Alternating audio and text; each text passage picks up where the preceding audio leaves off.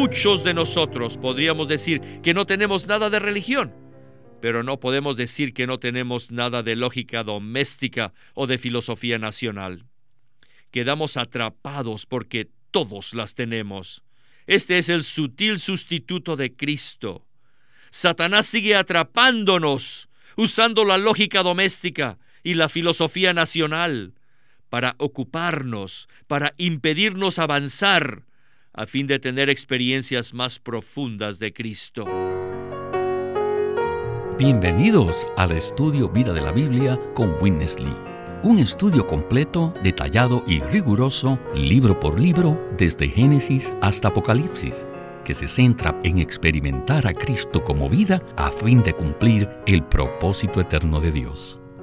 Pueden escuchar gratuitamente todos los programas radiales del Estudio Vida o leer en línea los libros del Estudio Vida en nuestra página de internet radiolsm.com. Una vez más, radiolsm.com.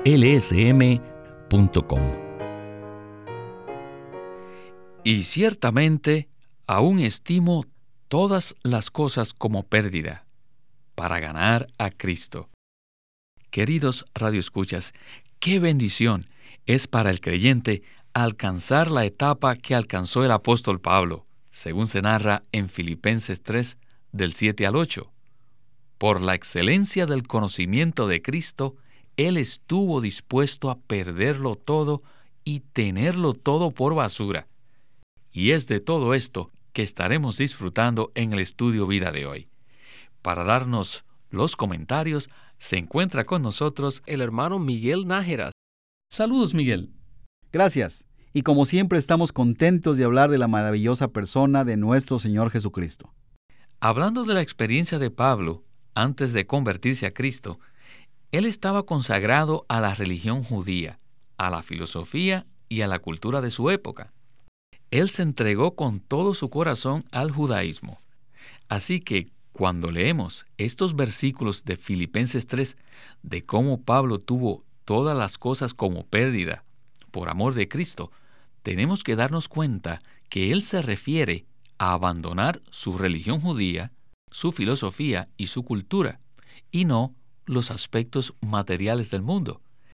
Así que hoy llegamos al corazón de esta epístola a los filipenses, el cual se encuentra en el capítulo 3, en los versículos 7 y 8, que dicen, Pero cuantas cosas eran para mi ganancia, las he estimado como pérdida por amor de Cristo, y ciertamente aún estimo todas las cosas como pérdida por la excelencia del conocimiento de Cristo Jesús, mi Señor, por amor del cual lo he perdido todo y lo tengo por basura, para ganar a Cristo.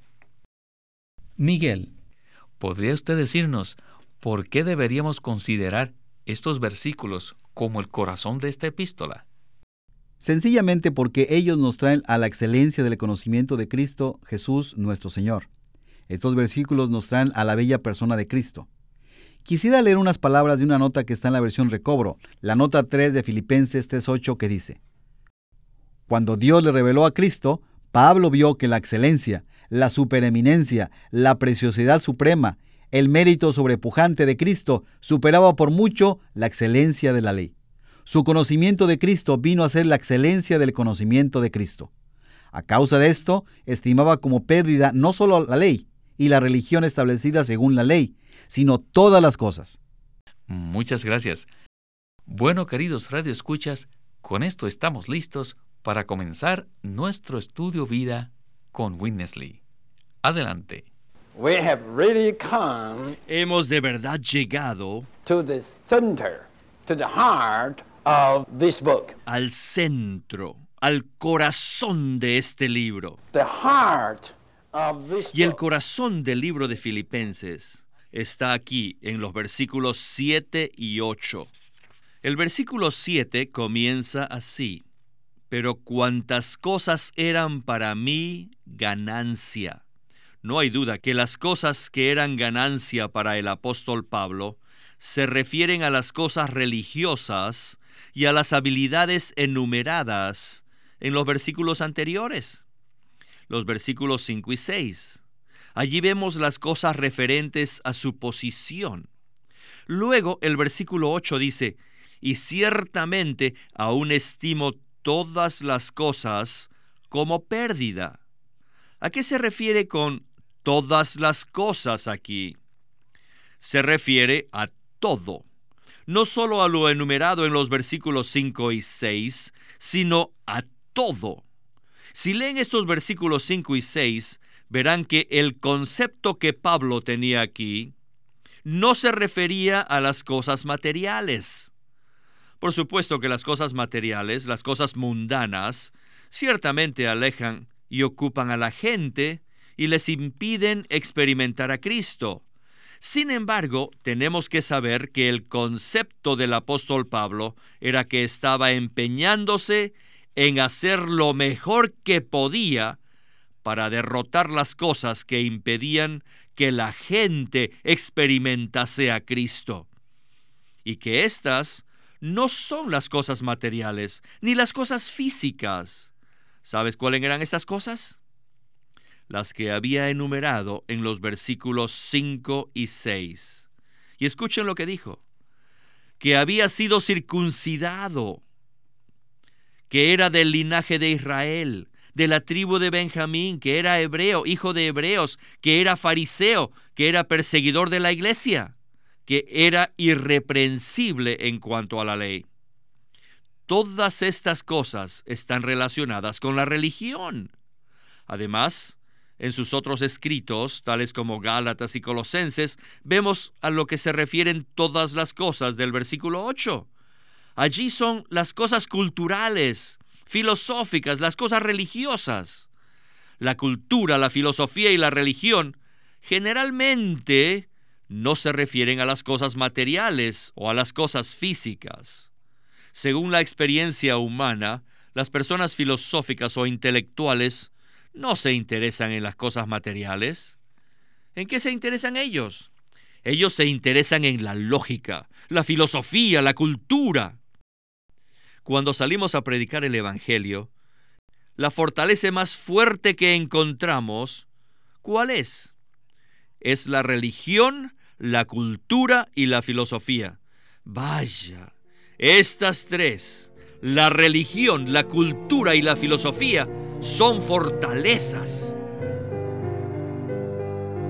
Si leemos estos pasajes y estudiamos la historia de Pablo, es muy obvio que cuando él habla de tener todo por pérdida por amor de Cristo, él no se refería a las cosas materiales. En ningún lado se hace referencia a que Pablo fuera una persona ocupada con las riquezas materiales. Miguel, en este sentido, ¿podría usted ayudarnos a desarrollar este pensamiento de que las fortalezas de Satanás en este contexto tienen que referirse a estas cosas buenas? o sea, la religión, la cultura y la filosofía. Estas cosas no solo reemplazan a Cristo en nuestra vida, sino que ellas se convierten en el principal enemigo que se opone a que disfrutemos y experimentemos a Cristo. Pablo estaba sumergido en la religión, la filosofía y la cultura. La definición básica de la palabra religión es adorar a Dios sin experimentar ni disfrutar a Cristo. En Filipenses 3, 5 y 6 vemos, por así decirlo, las credenciales de Pablo como una persona religiosa antes de ser salvo. Él enumera muchas cosas, las cuales defendía al grado de que con celo perseguía a la iglesia, aún mataba a los creyentes. Pero en esas credenciales religiosas no existe ni un ápice de Cristo. Así que la religión significa adorar a Dios sin experimentar, sin disfrutar a Cristo. Y mientras estemos en esta esfera, tendremos también una filosofía, la cual dará por resultado una cultura, cierto tipo de vida. Y esto no tiene nada que ver con Cristo. Esta epístola nos lleva a experimentar y disfrutar a Cristo. Pablo fue firme en poner de manifiesto a estos enemigos sutiles, que reemplazan a Cristo y que son enemigos del disfrute que tenemos de Él. Lo que menos queremos es algo que nos distraiga de disfrutar a Cristo, especialmente estos enemigos. Pablo dijo, todo lo tengo por pérdida, y se refería a la religión, la filosofía y la cultura. Pues esto es lo que se revela en el contexto de Filipenses 3. no solo son las cosas materiales. Si realmente vemos estas cosas satánicas, o sea, la religión, la filosofía y la cultura, y si las tenemos por pérdida, no tendremos ningún problema en considerar como pérdida las cosas materiales. En esto estamos tocando la raíz del problema. Así es. Cuando vemos a Cristo, aunque sea un destello de Él, se opera en nosotros un cambio en nuestro corazón y nos damos cuenta que las cosas materiales, las riquezas materiales que nos ocupaban, son superficiales. Pero estas otras cosas son más profundas. Ellas se adentran en las fibras de nuestro ser. ¿No le parece? Así es. Y cuando eliminamos estas cosas, no tenemos problemas en eliminar las demás cosas. Pues bien, en el siguiente segmento profundizaremos más en estos tres anzuelos que Satanás usa, la religión, la filosofía y la cultura. Volvamos a Winnesley. El enemigo de Dios, a través de los siglos, debido a la caída del hombre, siempre ha estado usando estas tres cosas. ¿Para qué? Para atrapar a la gente, ocupar a la gente, poseer a la gente, para impedirles que experimenten a Cristo. El hombre fue hecho a la imagen de Dios para Cristo. El hombre fue creado para Cristo. Todos debemos ser para Cristo. Pero Satanás, el enemigo de Dios, usa estas tres cosas para atrapar a la gente. La religión, luego la filosofía y luego la cultura. Las cosas del versículo 7 y todas las cosas del versículo 8 deben referirse a las cosas que están en estas tres categorías.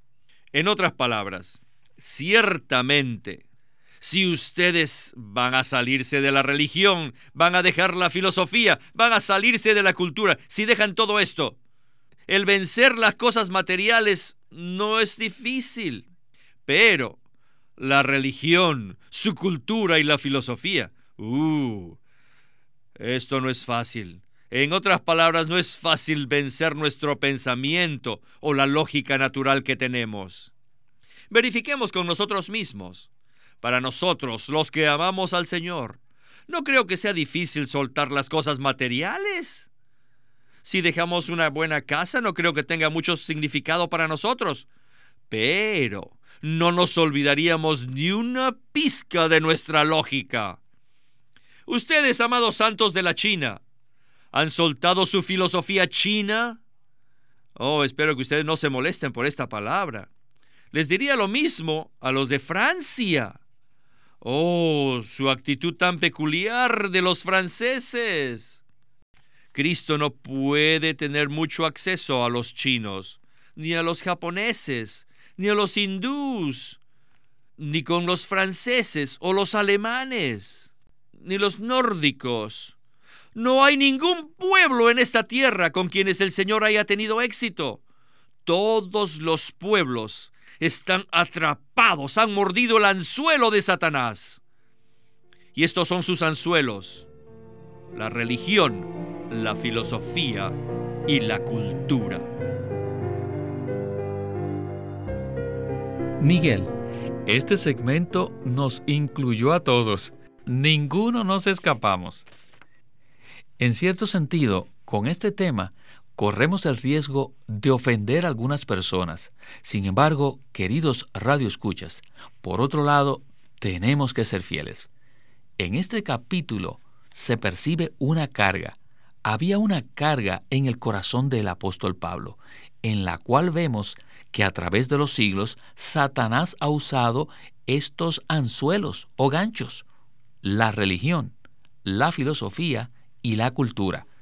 Y esto Satanás los ha utilizado para impedir que las personas experimenten a Cristo.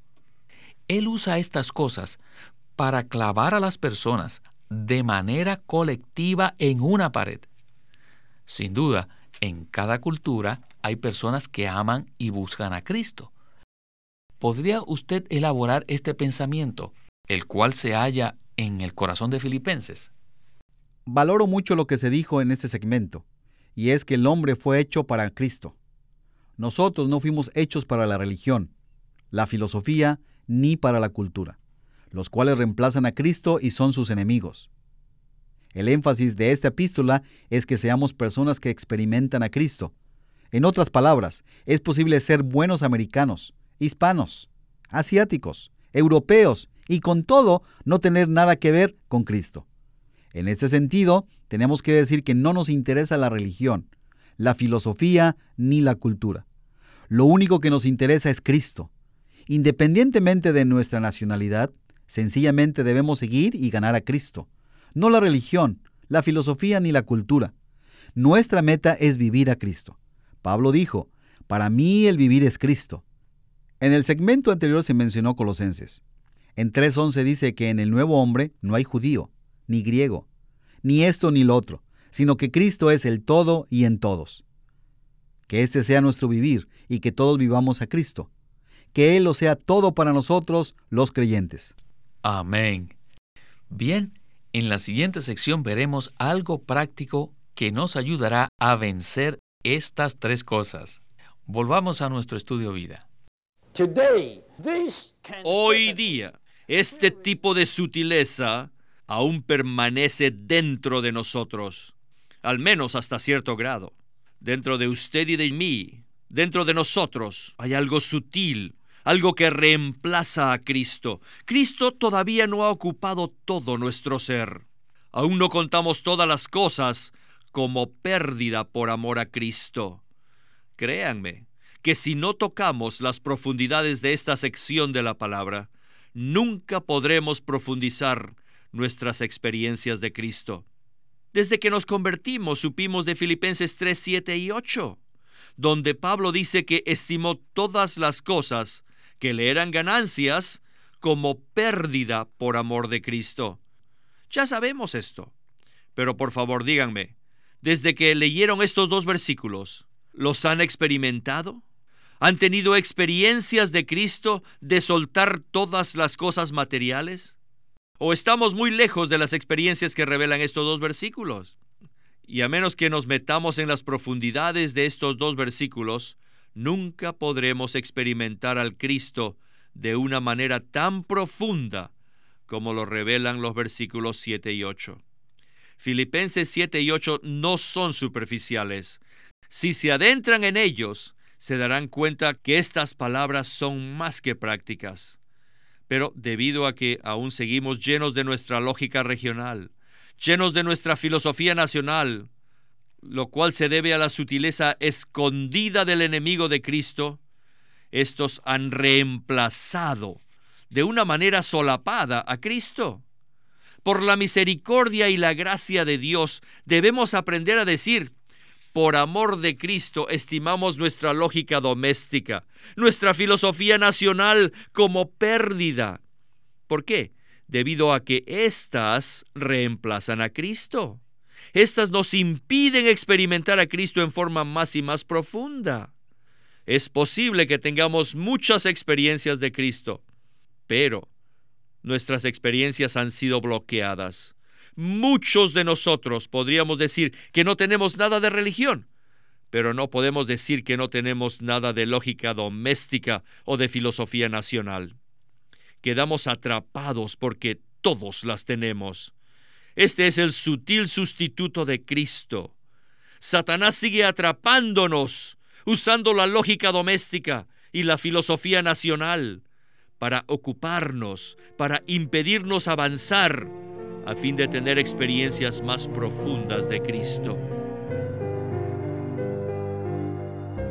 Estos versículos profundos y las experiencias que Pablo describe en ellos no son nada superficial.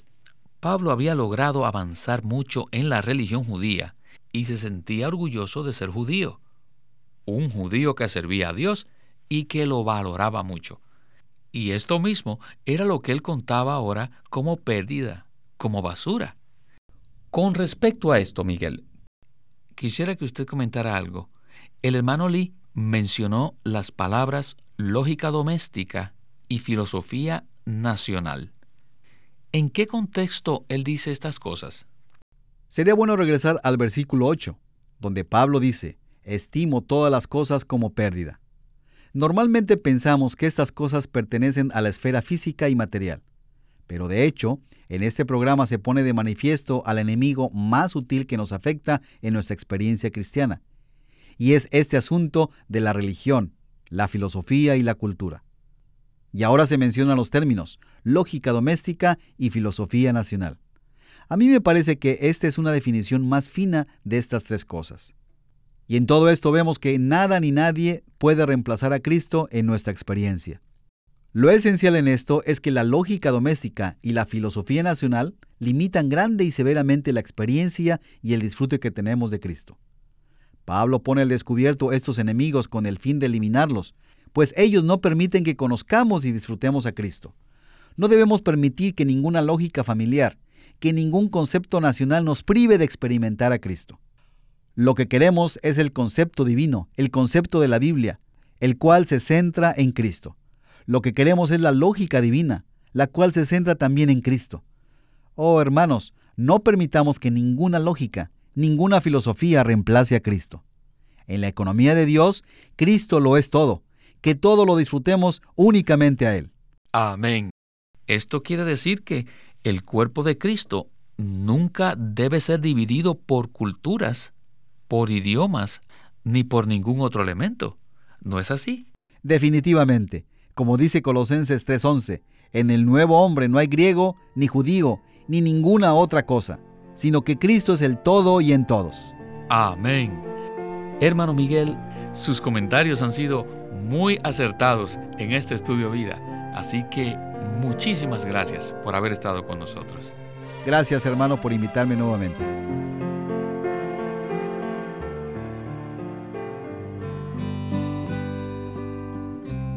LSM presenta un libro en dos tomos titulado El Evangelio de Dios por Watchman Nee. Son unos mensajes dados en 1937 en Shanghai, en la China y demuestran eficientemente la carga de Watchman Nee por ayudar a todos los creyentes a conocer la verdad de la salvación. La salvación tiene una naturaleza simple, un enfoque maravilloso y una aplicación dinámica.